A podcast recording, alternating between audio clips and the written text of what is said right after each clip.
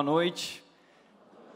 Que bom que você está aqui. Uh, boa noite para aqueles que nos assistem também de várias partes do Brasil e de outros lugares do mundo que estão conectados com a gente aqui na rede. É uma alegria receber você aqui. Hoje nós continuamos a nossa série de mensagens chamada Faça Melhor, uma série sobre trabalho, vida e missão. E nessa série estamos em busca de um significado para o trabalho.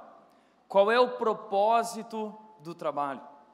Se nós não compreendermos qual o significado e propósito do trabalho, ele certamente se torna um peso nas nossas vidas. O trabalho se torna um fardo nas nossas vidas. E assim tem sido na vida de muitas pessoas, descobrimos isso através da pesquisa no começo da nossa série que mostramos aqui, uh, que a revista Exame lançou dizendo que 70% das pessoas aqui no Brasil estão infelizes com o trabalho. É muita gente. Essa mesma pesquisa se aprofundou ainda mais nisso, querendo descobrir por que as pessoas estão tão infelizes no trabalho. E a maioria das pessoas respondeu, em primeiro lugar, 40% disse que o problema do trabalho são os chefes. Ter um chefe é complicado. Chefe é, é, é uma pecinha ali difícil de se lidar. E de fato existem chefes que são tiranos, ditadores e tóxicos. E segundo essas pessoas, esse é o problema do trabalho e o motivo pelo qual elas estão infelizes. Outras pessoas disseram que não é apenas o chefe, mas disseram que o problema é a pressão no ambiente de trabalho, um ambiente de busca por resultados insanos, um ambiente de produtividade, competitividade, um ambiente de inveja, onde um está jogando contra o outro, um quer se destacar mais que o outro. Então não é apenas um ambiente de pressão buscando resultados, mas é um funcionário, colega de trabalho, concorrendo com o outro, tentando passar por cima dos outros. Então esse ambiente se torna muito hostil. Essa pressão do trabalho gera estresse, eh, gera esgotamento e, e destrói nossas vidas. Outras pessoas disseram que o problema com o trabalho é ter que trabalhar horas a mais. Não basta o, o, horário normal, eu preciso passar do horário e isso me desgasta. Outras pessoas disseram que o problema é ter que trabalhar por um salário menor. Outros ainda disseram que uh, o trabalho tem outros inúmeros motivos. Mas a maioria descreve a questão do chefe e a questão da pressão no trabalho como a principal razão pela qual estão infelizes no seu trabalho. Talvez você se identifica com isso. Mas eu gostaria de dizer que nós precisamos parar e pensar. Diante disso, que a maioria das pessoas fazem é: ah, eu quero um novo emprego. Essa é a nossa primeira opção. Eu quero encontrar um novo emprego. E muitas vezes as pessoas deixam o seu emprego e mudam de emprego e a história se repete. Só muda de endereço e lá você encontra um novo chefe difícil, novos colegas de trabalho difíceis, um ambiente tão difícil quanto o outro, às vezes até pior. E eu quero te levar a pensar hoje, nesse dia, que talvez o problema não esteja no lugar. Não é o lugar que faz a pessoa, mas a pessoa que faz o lugar. Eu quero te mostrar hoje que talvez você não deve mudar de emprego, mas você deve mudar a maneira como você encara o teu ambiente de trabalho. John Maxwell disse o seguinte sobre isso: ele disse que a vida é 10% que acontece comigo e 90% como eu reajo a isso. Talvez a solução não é mudar de emprego, mas é mudar de perspectiva, mudar de motivação, mudar a maneira como você lida com o seu chefe, a maneira como você lida com seus colegas de trabalho, a maneira como você realiza suas tarefas. Talvez não é mudar de emprego, mas mudar a sua postura mudar a sua atitude, a forma como você encara aquilo que tem acontecido no seu ambiente de trabalho. Hoje eu gostaria de falar sobre como nós podemos viver bem no meio de um ambiente de trabalho difícil, tóxico. Como nós podemos superar um ambiente assim? Como nós podemos vencer? Como nós podemos nos destacar no meio de um ambiente hostil? Como você pode vencer ah, no meio de um trabalho desanimador para você? Como você deve encarar isso? E eu gostaria de trazer como referência e exemplo para nós a vida de um homem na Bíblia, um jovem que nos ensina como vencer, como lidar com ambientes de trabalho difíceis, hostis, como lidar com as injustiças. Eu já preguei sobre esse homem recentemente aqui na rede, vou trazer de novo esse homem porque ele se encaixa perfeitamente. Quero aplicar a história dele uh, relacionado a esse assunto trabalho. E eu quero te mostrar, através da vida de José do Egito, seis competências que você pode desenvolver no seu trabalho para viver bem, para se destacar no meio de um ambiente de trabalho tóxico. José conseguiu se destacar e vencer porque ele desenvolveu essas seis competências, e essas seis competências podem ser desenvolvidas por você também. E por isso eu gostaria de uh, trazer uma referência para as competências, eu quero trazer alguns objetos. Todos nós vamos para o trabalho carregando uma mala de trabalho. Talvez você tenha uma mochila, uma bolsa, uma maleta, e eu gostaria de trazer hoje aqui algumas das ferramentas que você precisa carregar com você para o trabalho que representam essas competências. Primeira competência que José desenvolveu no ambiente de trabalho difícil, no meio da crise, ele desenvolveu maturidade. O texto bíblico nos, uh, nos fala em Gênesis 37, 2 a 5 o seguinte: uh, fala um pouco sobre quem era José. E descreve que José, no início da sua vida, no início da sua carreira, ele era imaturo. O texto bíblico nos descreve três uh, características, três qualidades de José como um jovem ainda imaturo. A primeira delas, diz o texto, que ele contava ao pai a má fama dos irmãos dele. O primeiro emprego de José era como pastor de ovelhas, agricultor, cuidando das coisas do seu pai, junto com seus irmãos. José tinha dez irmãos, dez meio-irmãos.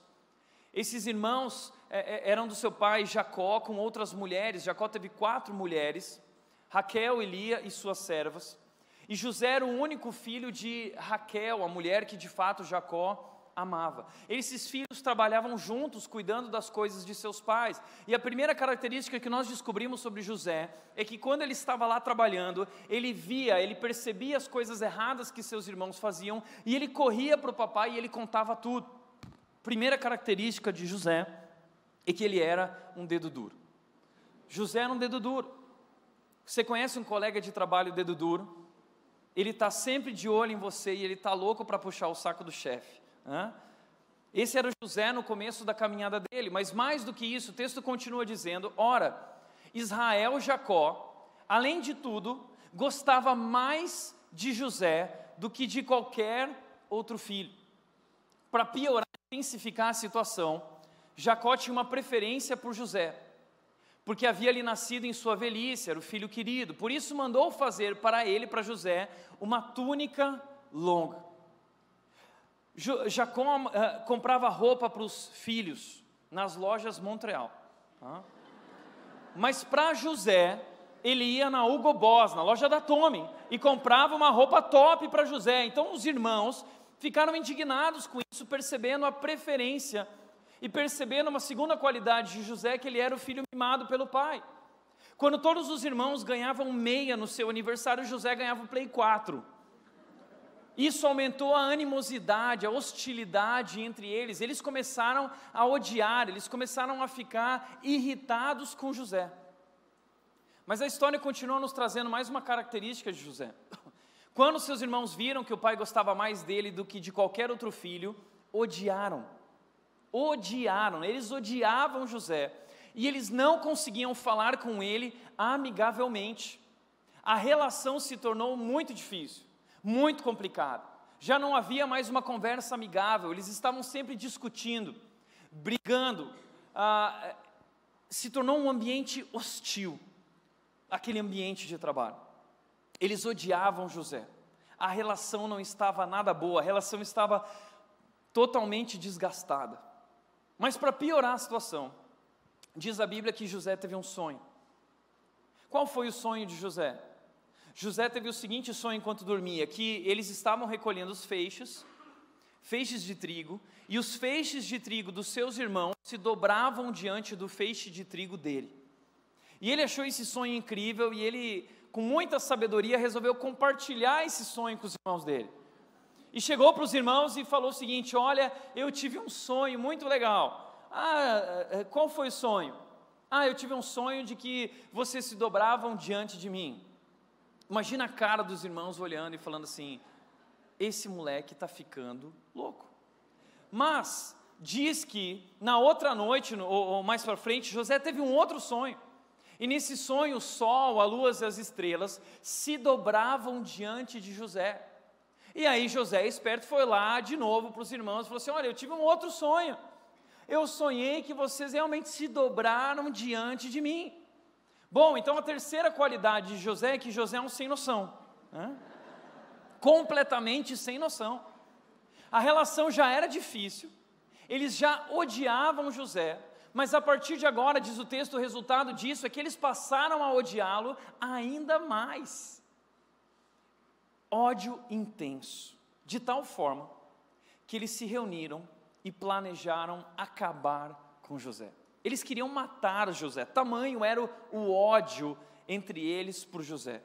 Mas um dos irmãos disse: Não, não vamos fazer isso, não vamos matá-lo, Vamos apenas vendê-lo como escravo uh, para aquelas caravanas que aqui passam e vão para o Egito. E eles fizeram isso: pe pegaram, sequestraram José, venderam para as caravanas, pegaram a túnica da, da Tome e molharam no sangue do animal e levaram para o pai, dizendo: Olha, pai querido, uh, o seu filho amado morreu, infelizmente. Jacó chorou, a família inteira chorou, e na verdade os irmãos, eles estavam vendendo, venderam José para uma caravana do Egito como escravo. E aqui José está lidando com a primeira dificuldade dele com relação ao trabalho.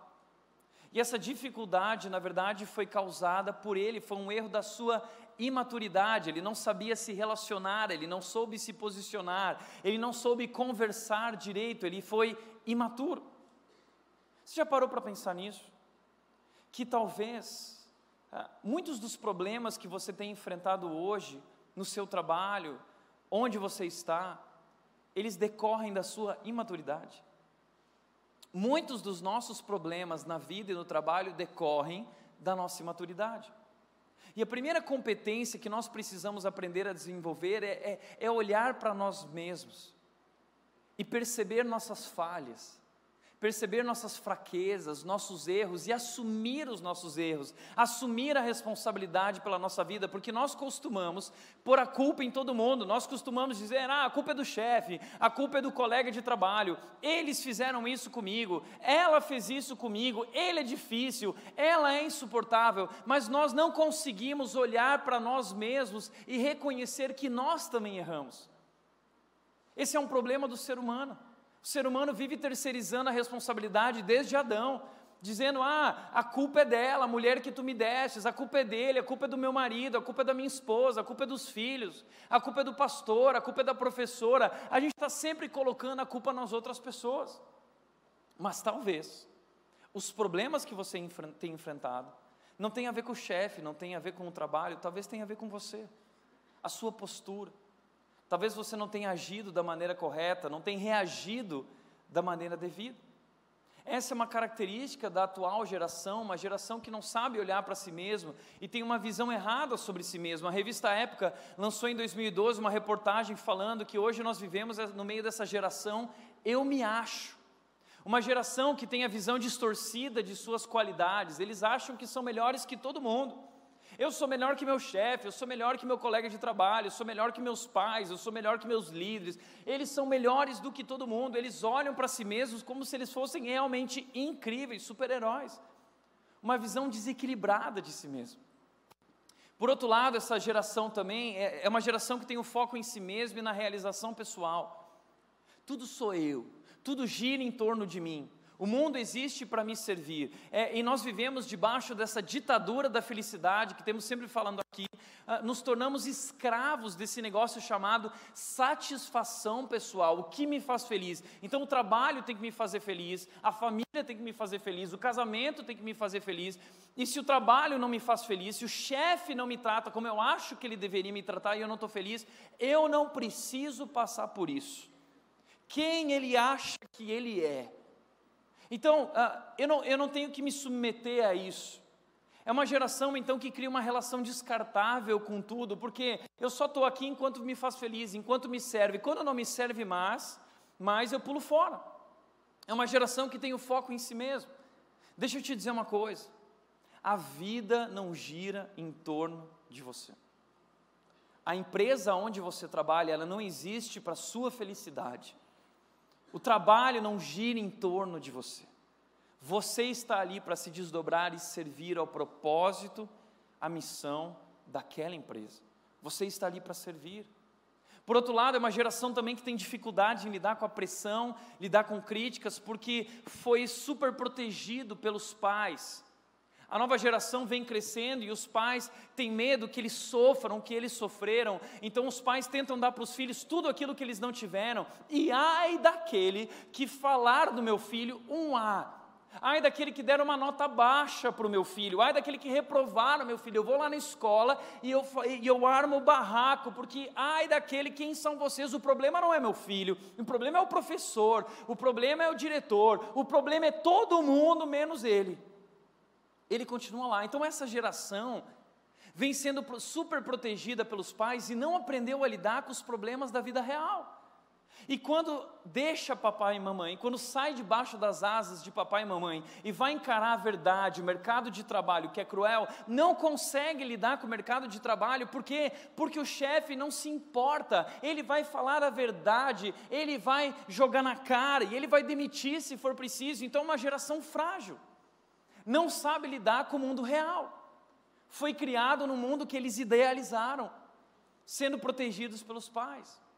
Não só jovens, mas nós temos adultos assim. Ah, ah, nós vivemos no meio de uma geração hoje muito fraca emocionalmente, que não tem inteligência emocional, não sabe lidar com as crises, desmorona, é derrubado, quebra, é muito frágil. Por outro lado, uma geração, como eu disse, que terceiriza a responsabilidade em tudo. A culpa é sempre dos outros. A culpa é do chefe, a culpa é do colega de trabalho, a culpa é do fulano, a culpa é do ciclano. Mas não assume a responsabilidade. E nós precisamos assumir. Eu acho interessante na história do Steve Jobs, eles falam que o Steve Jobs era alguém que tinha muita dificuldade de relacionamento. Ele uh, brigou, brigava muito com seus colegas de trabalho, com seus funcionários. Muita gente deixou a Apple por causa do Steve Jobs, dizendo: esse cara é louco, ele é insano, ele era insuportável no tratar, ele nunca sabia olhar para si mesmo, ele estava sempre colocando a culpa nos outros e colocando pressão e criando um ambiente de trabalho extremamente hostil. E o pessoal definiu esse problema na vida do Steve Jobs como campo de distorção da realidade. Se ele tinha feito algo errado, a pessoa ia confrontar ele. Ele manipulava a situação. E ele começava a manipular os fatos, mudar os fatos e mentir. E ele começava a gritar e jogar na cara da pessoa e machucar a pessoa. Ele era uma pessoa extremamente difícil. Ele vivia esse campo de distorção da realidade. Ele não sabia olhar para si mesmo e reconhecer os próprios erros. E eu vejo que muita gente luta com isso. Muita gente vive esse campo de distorção da realidade. Vive um mundo à parte, que não é o um mundo de verdade, o um mundo que construiu nas suas ideias e não sabe reconhecer-se, não sabe quem realmente é, isso é um problema. A maturidade é exatamente isso, é você aprender a enxergar a si mesmo da maneira certa, entender realmente quem você é e enxergar teus pontos fortes, mas também enxergar teus pontos fracos, tuas fraquezas, tuas fragilidades, teus pecados, teus erros. Isso é maturidade. É você compreender exatamente quem você é, quais são teus limites, e você ser responsável com isso e assumir a responsabilidade pelos seus erros e pela sua vida. Isso é maturidade.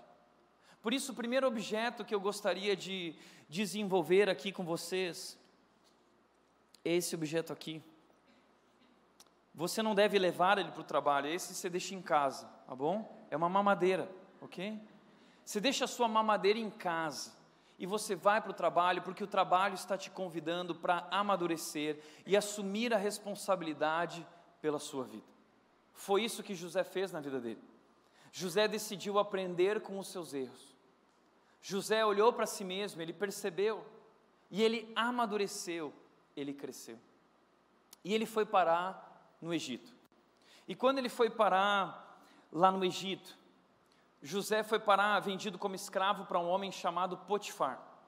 Potifar era o chefe da guarda do palácio do Faraó, um homem muito rico, um homem muito importante. E José, como escravo, começou a servir naquela casa nas pequenas tarefas. Mas ele começou a se destacar naquela casa. O, o, Potifar começou a perceber que ele era um jovem especial, que se dedicava em tudo que fazia, que cuidava dos detalhes. E Potifar ali percebeu então que Deus estava com José. Interessante é que José não fica se lamentando, José não assume a postura de vítima, ele dá a volta por cima e onde ele está, ele resolve servir, ele resolve fazer o melhor. E ali então Potifar percebe isso e, e começa a confiar coisas mais importantes para ele. Até que Potifar coloca tudo, tudo nas mãos de José. O homem que cuida de todas as coisas de Potifar, todas as coisas importantes, a senha do cofre, a senha do Facebook, e José agora cresceu, então está cuidando de uma série de funcionários e administrando, ele se tornou um gestor das riquezas e das coisas e bens de Potifar. E é nesse momento que José nos mostra uma segunda competência que ele está desenvolvendo no meio de um ambiente de trabalho difícil. Essa segunda competência é a integridade. Porque diz o texto que enquanto ele trabalhava e se destacava, a mulher do chefe percebeu ele. Provavelmente a mulher estava carente, o marido viajando em muitas viagens e guerras, e a mulher de Potifar ah, começa a perceber José. E diz o texto que José era atraente de boa aparência, ele estava com aquela roupinha de Egito, é, provavelmente é, malhava, fazia crossfit lá no Egito tal. E depois de certo tempo, a mulher do seu senhor começou a cobiçá-lo e o convidou, dizendo: Venha, deite-se comigo. Ela disse: Venha, deite-se comigo. Vem para a cama comigo, vamos. Vamos viver uma aventura, José. Potifar não está aqui. E na nossa cultura, no mundo em que nós vivemos hoje, isso seria algo incrível, uma conquista. José ia fazer isso e depois ia sair contando para todo mundo que ele era o cara. Esse é o mundo em que nós vivemos. Mas José, ele aprendeu a levar para o seu trabalho uma outra coisa que nós precisamos levar: levar os nossos princípios, levar a nossa fé, aquilo que nós cremos e acreditamos. E nós entendemos a sexualidade do ponto de vista de Deus. Aquela não é a mulher de José, aquela é a mulher de Potifar. E José não tem o direito de encostar um dedo naquela mulher, e ele honra a Deus, ele honra os seus valores, ele honra os seus princípios, ele não abre mão dos seus valores. Diz o texto que quando aquela mulher seduziu José, José se recusou. E mais do que se recusar, ele disse para ela: Meu senhor não se preocupa com coisa alguma de sua casa, e tudo que tem deixou os meus cuidados. Ninguém desta casa está acima de mim. Ele nada me negou a não ser a senhora, porque é a mulher dele. Como poderia eu então cometer algo tão perverso e pecar contra Deus? Talvez aquela mulher, provocando José, virou para ele e disse o seguinte: Mas José, ele está viajando, ele vai demorar para voltar. Eu já preparei a cama e derramei perfume, vai ser uma noite maravilhosa e ninguém vai ficar sabendo. Mas José vira para ela e diz assim: Não, Deus está sabendo. E eu estou servindo não apenas a Potifar, eu estou servindo o meu Deus. E o meu Deus vê, e eu quero agir de forma correta. Como eu poderia pecar contra o meu Deus e fazer algo tão perverso? José entende que o pecado tem um preço. Entenda uma coisa: na hora tudo parece uma aventura, mas depois tem um preço. José sabe que aquilo poderia destruir a sua vida, destruir o seu relacionamento com Deus, destruir o seu relacionamento com Potifar, com aquela mulher, a sua relação com o trabalho. E José decide não colocar tudo isso em jogo porque não vale a pena. E José se posiciona. E isso se torna um desafio para aquela mulher, porque diz que a partir dali então ela começou a insistir diariamente, dia após dia. E José negava, e mais do que negava, José evitava ficar perto dela, ele fugia dela diariamente, o tempo todo. Ele não ficava de conversinha, porque muitas vezes a gente vai fazendo pequenas concessões, e esse é o nosso problema. O que fez o Titanic afundar não foi um buraco gigante que, o, uh, que, que, que aquele iceberg causou no barco, não. Aquele iceberg fez pequenos furos e essas pequenas fendas no casco do Titanic fizeram ele afundar aos poucos. E é assim que nós vamos afundando, nós vamos fazendo pequenas concessões. Começa com o olhar, depois vai para uma conversinha, para o elogio, para o WhatsApp, e se torna uma aventura, um desafio, até que é consumado e destrói a sua vida. Foi isso que Jó falou. Jó diz: Eu fiz um acordo com os meus olhos para não olhar com cobiça para as mulheres, porque se eu tivesse feito isso, isso destruiria a minha vida, destruiria a minha colheita. Salomão falou isso em Provérbios, dizendo que o caminho do adultério é um caminho que conduz à morte, que conduz à sepultura. E no ambiente do trabalho, nós vivemos essas, essas muitas tentações e pressões, são influências negativas sobre nós. Quais são? Influências negativas na área da sexualidade. Vivemos numa cultura permeada por erotismo, permeada por sexo. Essa cultura que diz que nós devemos matar o desejo. Não passe vontade, não se reprima, vá em frente, ninguém vai ficar sabendo, curte a vida. O problema é que isso tem um preço. Algum tempo atrás eu estava conversando com um grande homem de negócios, um diretor, e ele falou para mim, Tiago, sabe como funcionam as feiras? A maioria das feiras são como que prostíbulos. Você vai lá, a empresa tem lá os seus negócios, mas enquanto isso, ah, existe uma cultura de prostituição. Muitas das viagens que eu fazia, quando eu chegava em um determinado país, eu estava no hotel, as mulheres iam batendo na porta e fazendo fila, e você ia escolhendo a mulher que você queria. Esse é o mundo do trabalho. E aí no trabalho, muitas vezes, você gasta tanto tempo com aquelas pessoas e colegas, tempo que você não gasta com sua esposa, tempo que você não gasta com o seu marido, e você começa a construir um relacionamento e intimidade com essas pessoas, e, e você começa a abrir mão do seu compromisso, do seu casamento, e isso destrói a sua vida. Não vale a pena. Toma cuidado. Faça um acordo com os seus olhos e com o seu coração. Lembre-se da aliança. O adultério não vale a pena, ele vai destruir a sua vida, não vale a pena. Integridade no ambiente do trabalho. Outro, outra influência negativa no ambiente do trabalho é essa linguagem indecente. Uma das coisas que tem me assustado é perceber homens e mulheres cristãos que, quando chegam no ambiente do trabalho, eles mudam a sua linguagem, começam a falar uma linguagem indecente e palavrão para todo lado, porque existe uma cultura em algumas empresas de palavrão. Que cultura horrível! E, e, e, a maneira como as pessoas trabalham é gritando no telefone, xingando no telefone e falando milhões de palavrões no telefone. Certa vez eu conversei com um homem de negócio e perguntei: puxa, mas por que dessa maneira? E ele disse: olha, se não for dessa maneira, o cara não vai fazer. Então todo mundo entra nessa pressão, entra nessa onda. Mas a Bíblia diz que não convém ao cristão, na nossa nova vida, usar palavras torpes. A Bíblia diz que nossa, nossas palavras, em tudo que você falar ou fizer, façam em nome de Jesus. E você está falando isso em nome de Jesus? A Bíblia diz que nós não devemos nos amoldar ao padrão deste mundo, tomar a forma do padrão deste mundo, mas nos renovar através da renovação da nossa mente.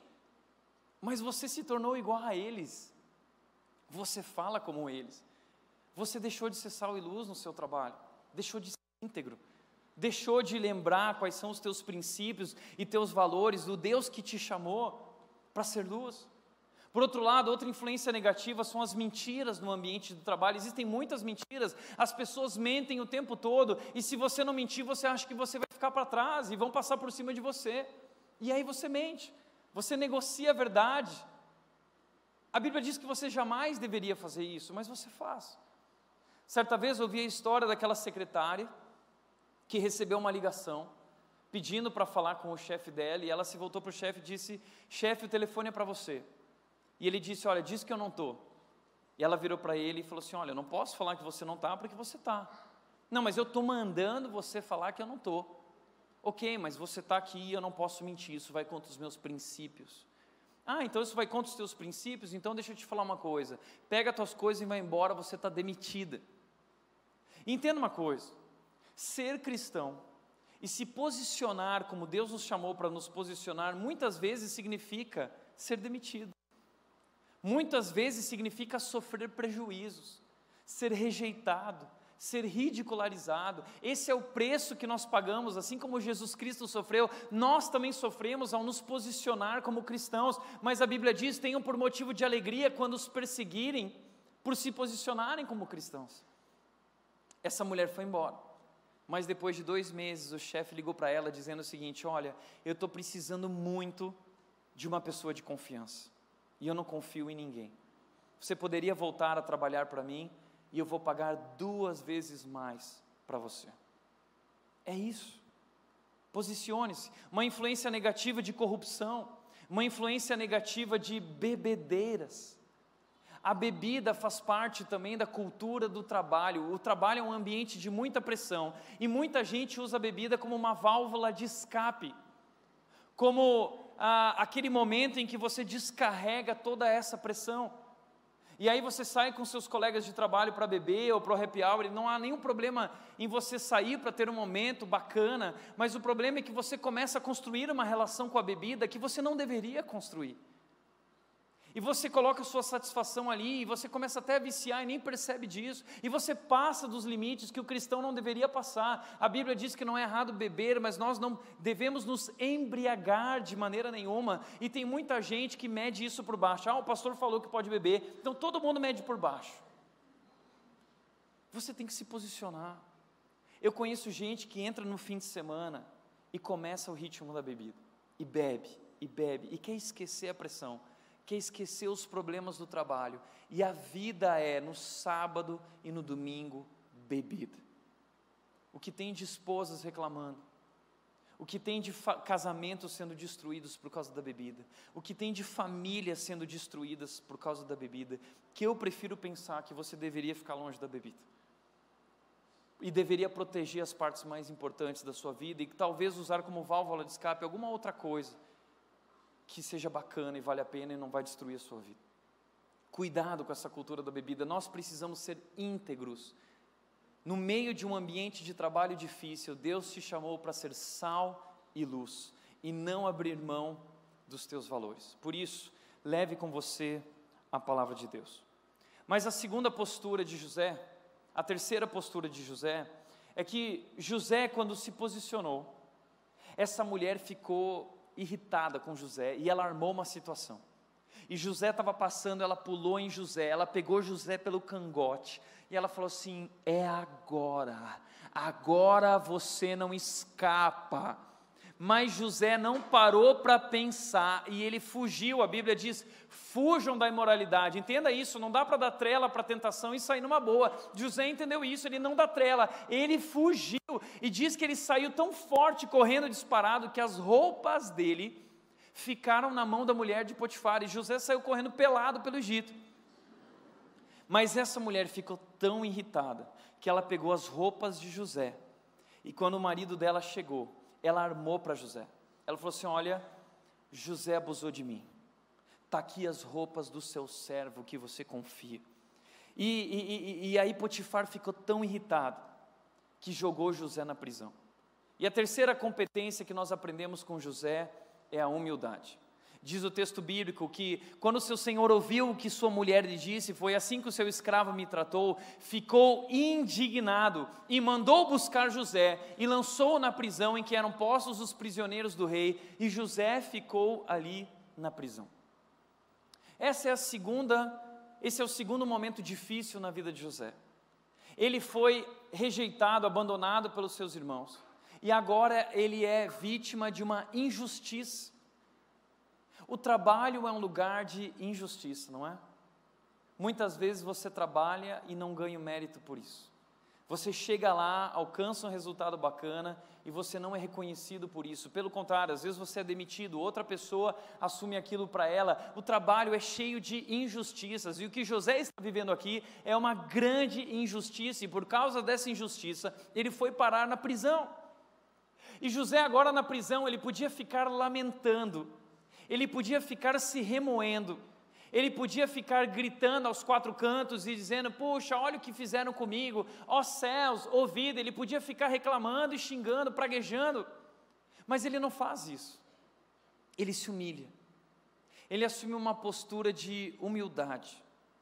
E ele, ao invés de ficar ali olhando para si mesmo e, e reclamando do que fizeram contra ele, ele decide olhar para os outros E ele decide ali começar a servir as outras pessoas que ali estão na, na prisão e parar de pensar nos seus problemas. Essa é a melhor maneira de você lidar com os seus problemas, é parar de olhar para os seus problemas e começar a ajudar as outras pessoas, se concentrar em ajudar elas.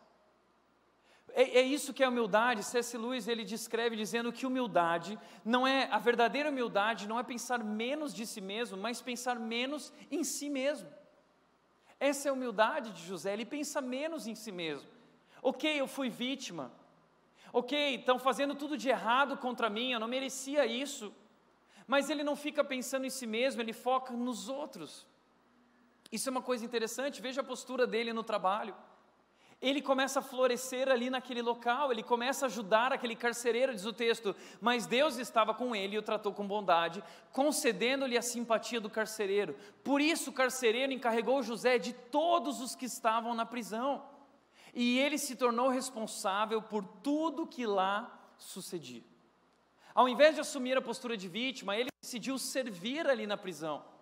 Eu vou fazer o meu trabalho aqui. José entendeu que não importa onde você está, foi Deus que te colocou ali. Entenda isso. Não importa onde você está hoje, foi Deus que te colocou ali. E ali, José decidiu florescer. Tem um livro que fala isso, um livro interessante, pequeno, que, antigo, que se chama Floresça onde você está plantado. E ele diz o seguinte: floresça onde você está plantado, a sua atitude, mais do que qualquer outro fator, determinará o seu sucesso ou fracasso. O que determina o seu sucesso ou fracasso não é o que as pessoas fizeram contra você, não são as tuas circunstâncias, mas é a tua atitude a forma como você reage àquilo que fizeram, as circunstâncias, a pressão, as crises, a sua atitude diante disso é que define o seu sucesso ou fracasso. Por isso, José decidiu que não importa onde ele estava, onde ele está, ele decide florescer. Esse é o segredo das pessoas que encontram sucesso, pessoas proativas, nós vimos semana passada isso. Pessoas proativas são pessoas que, ao invés de ficar choramingando naquilo que elas não podem mudar, porque o reativo, o preguiçoso, ele fica ali, ai, fizeram isso comigo, ai, a vida foi ruim comigo, as pessoas pessoas ah, ah, fizeram isso comigo. A pessoa fica reclamando e não anda em frente, fica pensando naquilo que não pode mudar. Mas as pessoas proativas, elas pensam no seu círculo de influência. Ok, fizeram isso comigo, a culpa não é minha, mas o que eu posso fazer, o que eu posso mudar? José coloca o foco naquilo que ele pode fazer. E ele decide construir oportunidades na prisão. Ok, eu fui vítima de injustiça mas eu vou dar o meu melhor onde eu estou, eu vou aqui construir oportunidades. Ele decidiu servir o carcereiro. E o carcereiro mandou ele servir os prisioneiros, então ele começa a servir os prisioneiros da melhor forma possível. E diz o texto bíblico que dois prisioneiros foram para lá: o copeiro e o padeiro. Depois de certo tempo, o copeiro e o padeiro do rei do Egito que estavam na prisão porque eles ofenderam o rei, o Faraó. O Faraó mandou eles para a prisão. Eles chegaram lá, José começou a cuidar e servir eles. E aí, de repente, diz que eles sonharam. O padeiro e o copeiro tiveram um sonho, cada um deles. Cada um teve um sonho, ambos na mesma noite, cada sonho tinha sua própria interpretação. Então José ali decide ajudar esses caras, servir esses caras. E eu gostaria de representar isso através desse objeto, uma bacia e uma toalha. Por que uma bacia e uma toalha? Porque nós fomos chamados para servir como Jesus serviu. Jesus Cristo veio ao mundo dar a vida por aqueles que o traíram. A maior injustiça da terra foi o que nós cometemos como seres humanos contra Deus. E sabe o que Deus fez? Deus foi humilde. Ele entra na história e ele disse àqueles discípulos o seguinte: Foi-me dada toda a autoridade nos céus e na terra. Ou seja, Jesus está dizendo: Eu sou o cara lá no céu eu sou o cara aqui na terra, não existe ninguém maior do que eu. Mas assim que Jesus terminou de falar isso, Jesus se reclinou numa bacia e numa toalha. E ele começou a lavar e secar os pés dos discípulos.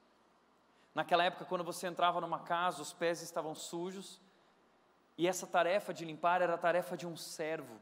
Nenhum judeu era servo assim, eles chamavam os samaritanos para serem esses servos na porta da casa, como se fosse um lavabo ali. Você passava e esse servo lavava o seu pé. E, e, e na falta desse servo, Jesus assumiu essa posição. E ele disse para os discípulos: agora que vocês viram isso, vão e façam o mesmo. É interessante que José entendeu esse princípio do serviço, da humildade, de servir aos outros, e ali na prisão ele serve o carcereiro, ele serve as pessoas que estão ao seu redor e ele serve esses homens, e ele tem uma sensibilidade. Ele não está olhando para si mesmo, veja o que o texto diz: o texto fala, quando José foi vê-los na manhã seguinte, José foi servi-los, ver se os prisioneiros estavam bem, servir o café da manhã. Diz que ele notou que eles estavam abatidos. Ele percebeu. Muitas vezes nós não percebemos nada das pessoas porque a gente está imerso nos nossos problemas. José olha para fora, ele percebe as pessoas. Ele é sensível às necessidades das pessoas. Nós, como cristãos, fomos chamados para olhar para fora, não ficar remoendo, não ficar é, choramingando, resmungando, mas olhar para fora e ajudar as pessoas. Jesus Cristo não reclamou quando ele foi para a cruz, ah, eu não mereço essa cruz, ah, olha o que estão fazendo comigo. Não, ele olha para fora, ele diz, Pai, perdoa eles porque eles não sabem o que fazem. Jesus veio para servir, nós devemos servir. E José olha para eles e percebe, tem sensibilidade para perceber que eles não estão bem. E ele pergunta aos oficiais do Faraó, que também estavam presos, ele perguntou: por que hoje vocês estão com o semblante triste? Por que vocês estão com o semblante triste? E aí eles falaram: olha, nós tivemos um sonho e nós não entendemos o que significa. E José então ajuda eles, Deus dá a revelação do sonho para José e José compartilha com eles, ajudando eles. José tem humildade. E se você quer se destacar no meio de um trabalho difícil, por mais que você tenha sofrido ou está sofrendo injustiças, aprenda a ser humilde, entregar os teus direitos e a justiça para Deus e decida servir aqueles que te traíram, aqueles que cometeram essa injustiça e mal contra você. Mas uma quarta atitude de José é que José, ele também desenvolveu a competência da excelência. José é excelente em tudo, e eu gostaria de descrever essa competência da excelência através desse objeto aqui, esse nível. Ah, leva isso para o seu trabalho e coloca lá para você fazer as coisas perfeitas, na linha certa, nos detalhes. Era assim que José trabalhava. Diz que o carcereiro não se preocupava com nada tudo nas mãos de José, que estava com José, porque o Senhor estava com José, ele concedia bom êxito em tudo que ele realizava. José fazia tudo com excelência. Nós temos falado nessa série o tempo todo sobre isso. Por que, que eu estou batendo nessa tecla? Porque nós, como cristãos, fomos chamados para ir além. O nosso Deus é um Deus de detalhes. Na criação, ele expressa sua majestade nos detalhes da criação, maravilhosos, ficamos espantados. Tudo que Deus faz é incrível e perfeito, e nós, como cristãos, somos chamados para representar esse Deus. E se nos pedem para andar uma milha, nós andamos duas milhas, três milhas, nós somos chamados para ser excelentes, fazer o melhor nos detalhes. E a excelência é um padrão recorrente na vida de José e é o segredo do crescimento dele. Porque na casa de Potifar, José foi excelente. E as pessoas, através da nossa excelência, percebem que, que quem é o nosso Deus. Diz a Bíblia que Potifar percebeu que José era excelente e falou assim: Uau, Deus está com ele. Que Deus. Depois ele foi parar na prisão, e em vez de ficar choramingando, ele foi excelente. Como auxiliar do carcereiro, ele foi excelente. O carcereiro percebeu Deus está com ele, tudo, tudo acaba dando certo, porque Deus abençoa, ele é excelente, ele é um abençoado. Depois ele foi parar no faraó, como se tornou governador do Egito no futuro, por causa dessa excelência, ele vai crescendo. E diz que o faraó olhou para ele e falou: Uau, que Deus! Então José era excelente em tudo que ele fazia. Se você quer chegar lá, você precisa construir oportunidades onde você está, através da tua excelência. Não fique olhando para o que fizeram contra você. Construa oportunidades onde você foi plantado por Deus.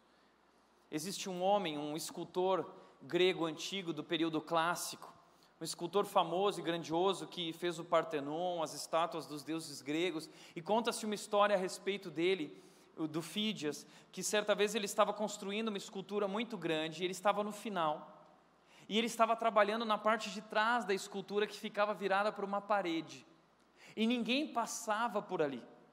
Mas Fídias foi lá atrás e ele começou a fazer os pequenos detalhes com perfeição daquela escultura. E um amigo de Fídias chegou lá e viu ele trabalhando com muito esforço e falou assim: Fídias, por que você está perdendo seu tempo num lugar que ninguém vai ver o que você está fazendo?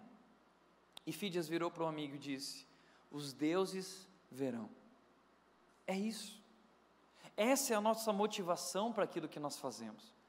Não é se o chefe está olhando que a gente faz bem, não. A Bíblia diz em Colossenses 3, 20 a 23, diz que nós devemos servir a nossos chefes quando eles não estão olhando, nós devemos agradá-los sempre em tudo, como se estivéssemos fazendo para Jesus, é isso, Jesus está vendo. Por que você faz tão bem aquilo que você faz à surpresa? Porque Jesus está vendo. Porque eu não estou servindo a homens, eu estou servindo meu Deus, o meu Deus faz o melhor. E Ele me convida a fazer o melhor, então nós fazemos o melhor, nós fazemos com excelência. Em tudo que fizerem, trabalhem com bom ânimo, com excelência, como para o Senhor e não para os homens. A quarta competência que José desenvolveu foi paciência. Por que paciência? Porque diz que José virou para o copeiro e para o padeiro e revelou o sonho deles. E aí o, o copeiro ele disse o seguinte: olha o seu sonho significa que daqui três dias você vai ser restituído na sua posição e vai servir novamente o faraó. E aí o copeiro ficou super feliz e comemorou e celebrou. E aí o padeiro ficou contente, falou assim: e o meu sonho o que significa? Ele falou: olha, infelizmente o seu sonho significa que dentro de três dias você vai morrer, você vai ser decapitado. E ele ficou triste. Mas aí José virou para o copeiro e disse: quando tudo estiver indo bem com você, Lembre-se de mim e seja bondoso comigo. Fale de mim ao Faraó e tire-me desta prisão. Isso tem muito a ver com o mundo do trabalho. Muitas vezes nós entendemos que precisamos de alguém que nos indique. Olha, indica, leva o meu cartão, leva o meu currículo. É isso que José está falando para esse copeiro. Mas sabe o que aconteceu? O texto diz que o copeiro foi lá, aconteceu conforme José falou, mas o chefe dos copeiros, porém, não se lembrou de José. Ao contrário, esqueceu-se dele. Esqueceu-se. José foi esquecido naquela prisão. E passou muito tempo. E talvez hoje você se sente exatamente assim. Você ajudou pessoas, você trabalhou com excelência, você se dedicou, você tem sofrido inúmeras situações difíceis no trabalho e parece que você é invisível. Parece que não lembram de você parece que não te valorizam, você foi esquecido. E você começa a se questionar o que está acontecendo. E aí você pensa: talvez eu estou no lugar errado, talvez eu preciso ir para outro lugar. E muitas pessoas vão pulando, pulando de emprego em emprego e não desenvolvem essa habilidade, essa competência da paciência. E eu gostaria de representar essa paciência através desse objeto aqui, uma ampulheta. Você precisa entender o tempo de Deus. Deus não tem pressa. Deus trabalha no tempo certo. Mas muitas vezes nós sofremos porque o tempo de Deus é diferente do nosso tempo. E nós ficamos questionando a Deus, olhando para o nosso relógio, e a gente fica se questionando, dizendo: Puxa, Deus está atrasado, Deus tinha um, eu tenho um sonho, tenho uma promessa na minha vida, mas as coisas não acontecem. Deus disse, mas Será que Deus não se importa comigo? Será que Deus não me ama? Será que Deus está preocupado com coisas maiores? Mas a verdade é que Deus está agindo através do tempo, não o seu tempo. A Bíblia diz que o nosso tempo é o Cronos. Deus criou o tempo que nós conhecemos no mundo, mas o tempo de Deus é diferente. O tempo de Deus é o Kairos. A Bíblia diz que mil dias para Deus são como mil anos para Deus são como um dia, e um dia são como mil anos, ou seja, o tempo de Deus lá no céu corre diferente, o relógio de Deus corre diferente, mas a Bíblia diz que Deus faz as coisas no tempo exato, no tempo perfeito, no tempo devido, e José entendeu isso. ele aprendeu a esperar. E ele aprendeu que Deus se move através do tempo e Deus nos molda através do tempo. Todos os grandes homens de Deus que chegaram lá foram moldados através do tempo. Nós hoje vivemos no meio de uma cultura imediatista, uma geração miojo que quer coisas instantâneas. Mas o plano de Deus demanda tempo. A Bíblia diz que aquele que começou a boa obra, ele vai completar. Mas ele tem o tempo certo para isso. E na vida dos homens de Deus isso aconteceu, foi assim, Abraão aprendeu a esperar, ele esperou 25 anos para que o seu filho Isaac chegasse, o filho da promessa. Ele sofreu nesse tempo, mas ele aprendeu a esperar e confiar em Deus. Noé esperou 100 anos sendo zoado, confrontado pela sua geração, dizendo: Você está louco construindo uma arca, nós nem temos chuva, até o dia que choveu. Mas ele trabalhou durante 100 anos esperando esse dia. 100 anos. José esperou 13 anos, 13 anos. Moisés esperou 40 anos no deserto, sendo moldado por Deus. Davi esperou 15 anos. Todos os grandes homens de Deus esperaram. Davi recebeu uma promessa de Deus, ele se tornaria rei de Israel, mas demorou 15 anos para acontecer. Não é do dia para a noite aprenda a desenvolver essa paciência. Dê o seu melhor onde você está. Seja humilde, integridade e tempo. Tempo, tempo, tempo, tempo. Deus está construindo a história. Deus, no meio desse, dessa situação que você está vivendo, Deus está tecendo a história e construindo e preparando o momento em que Ele vai fazer e realizar. Às vezes a gente quer dar uma ajudinha para Deus não precisa ser do seu jeito, confie em Deus. Deus tem os seus caminhos, Ele disse: os meus pensamentos não são os pensamentos de vocês, os meus caminhos não são os caminhos de vocês. Aprenda a confiar. Você não precisa entender, basta crer, espere em Deus. E a sexta e última competência que José desenvolveu foi o perdão. José então foi lembrado pelo copeiro.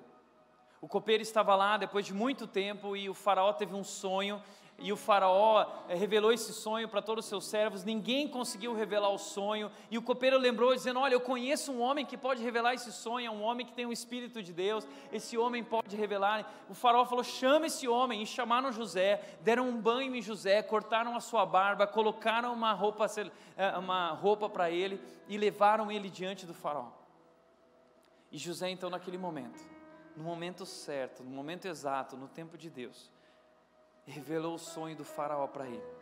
E Faraó ficou tão contente, tão feliz, que virou: Olha, eu não vejo alguém tão sábio, onde existe o, o Espírito de Deus, para assumir essa posição de governo do Egito, senão você. Então ele colocou José à frente do governo do Egito e ele se tornou o segundo homem mais importante do Egito Naquela época, o Egito era a grande potência da terra, então ele se tornou o segundo homem mais importante do planeta Terra. Agora ele é governador do Egito. E olha só a situação que acontece: ele governando o Egito, e conforme a revelação do sonho dele, haveriam anos de fartura e anos de fome. E ele ia preparar e gerir esse tempo de fartura para poder administrar pelo tempo de fome. E acabou a comida por todas as partes e cantos da terra. E o que aconteceu? Jacó, o pai de José, mandou os irmãos dele irem até o Egito buscar sustento e alimento. E quando os irmãos chegaram no Egito, eles dão de cara com quem? José. E diz o texto que eles não reconheceram José. José era governador do Egito, era ele que vendia trigo a todo o povo da terra. Por isso, quando os irmãos de José chegaram, curvaram-se diante dele, rosto em terra, sem reconhecê-lo. José reconheceu os seus irmãos logo que os viu mas agiu como se não os conhecesse e lhes falou asperamente: De onde vocês vêm? E ali uma história vai se desenrolar, e é uma linda história.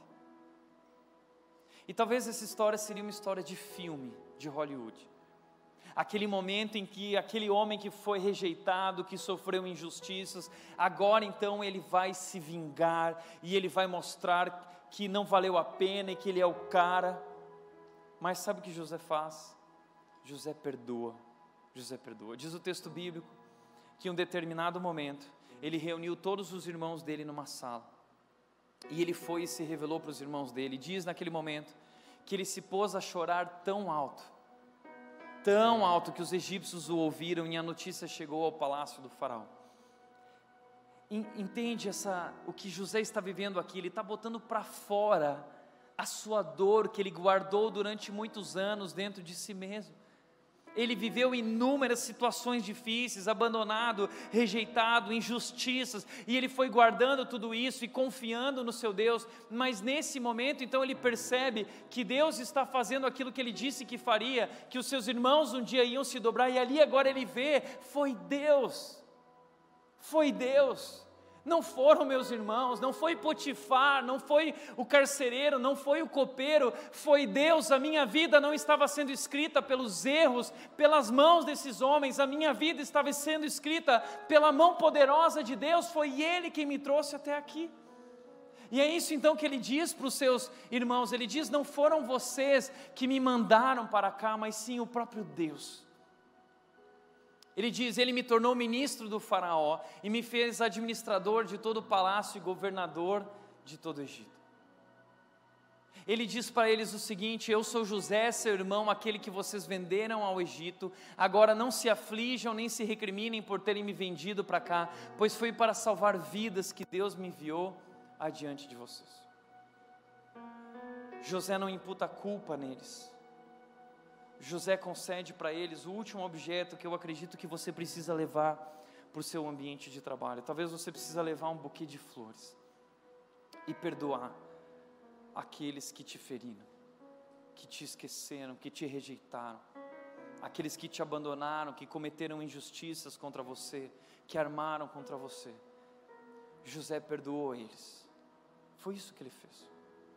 Sabe como que José consegue fazer isso? Porque José entendeu a maior lição da vida. José entendeu que Deus tinha um propósito em tudo. Deus tem um propósito em tudo. A minha vida está nas mãos de Deus. A minha vida está sendo controlada e conduzida por Deus e nada, nada, nada pode escapar da mão poderosa de Deus. Então José entendeu essa soberania de Deus e que ao longo da sua história, em tudo o que aconteceu, Deus estava com ele.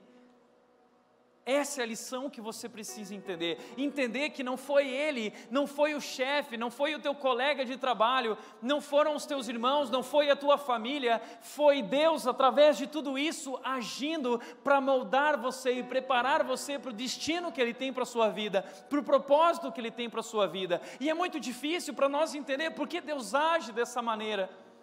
Mas você não precisa entender, basta crer Deus é perfeito e nada foge do controle de Deus. Os planos de Deus não contêm erros. Entenda essa lição.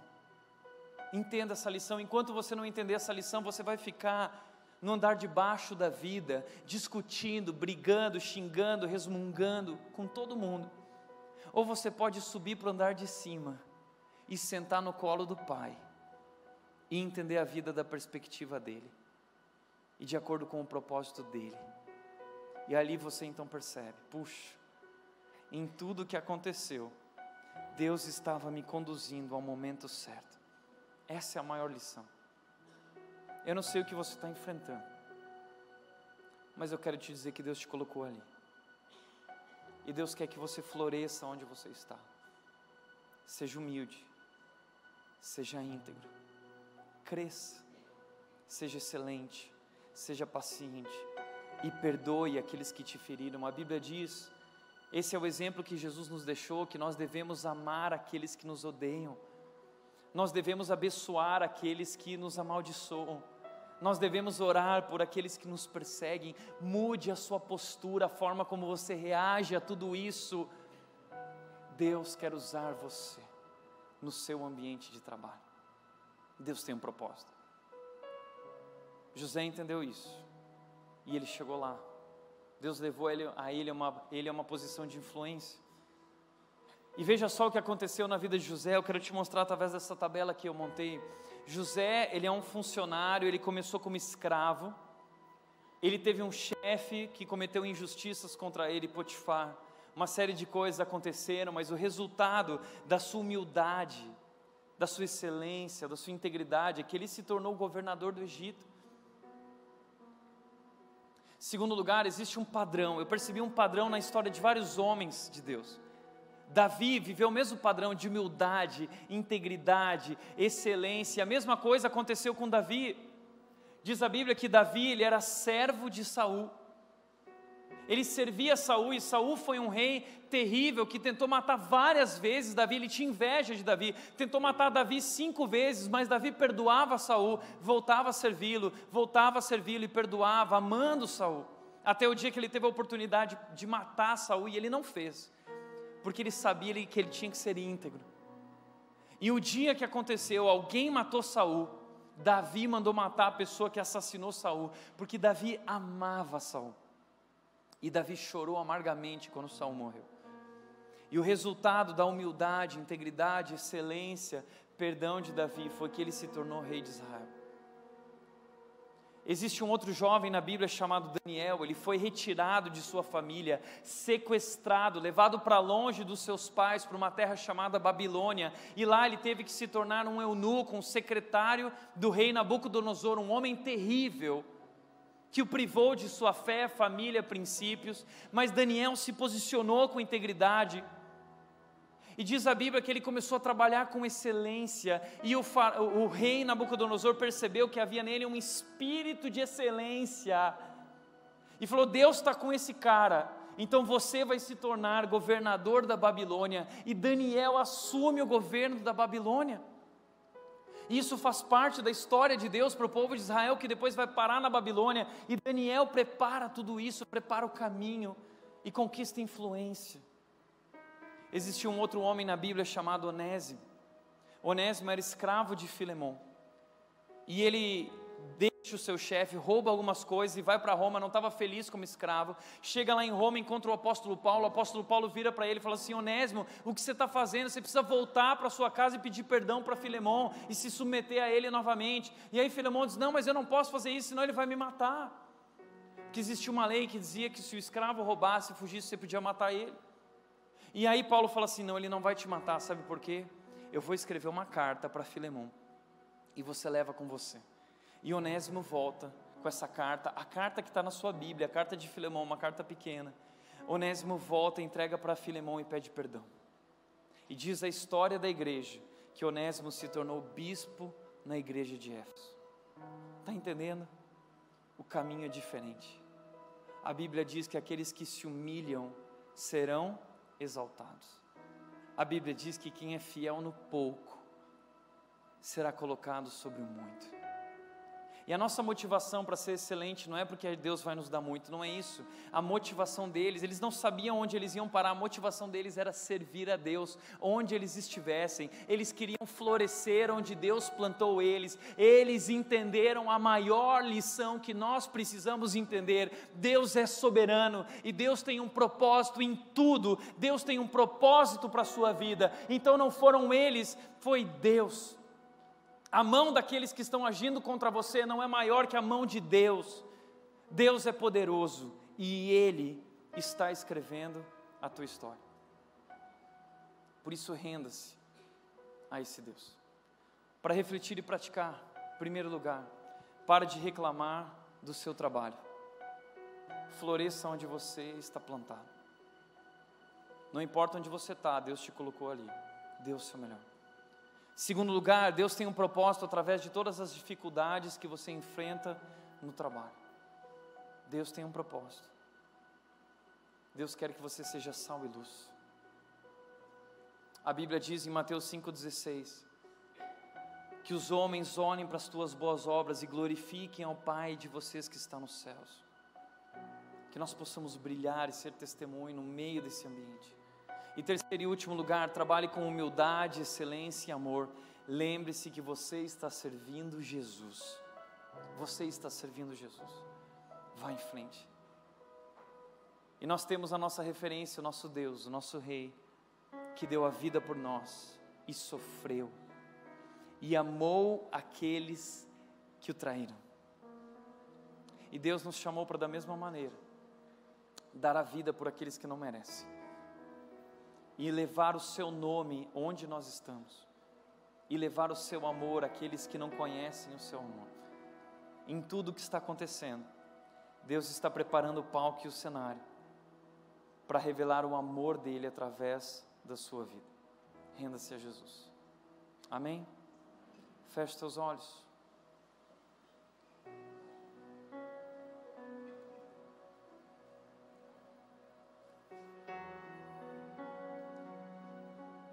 Quero te convidar a assumir uma nova postura.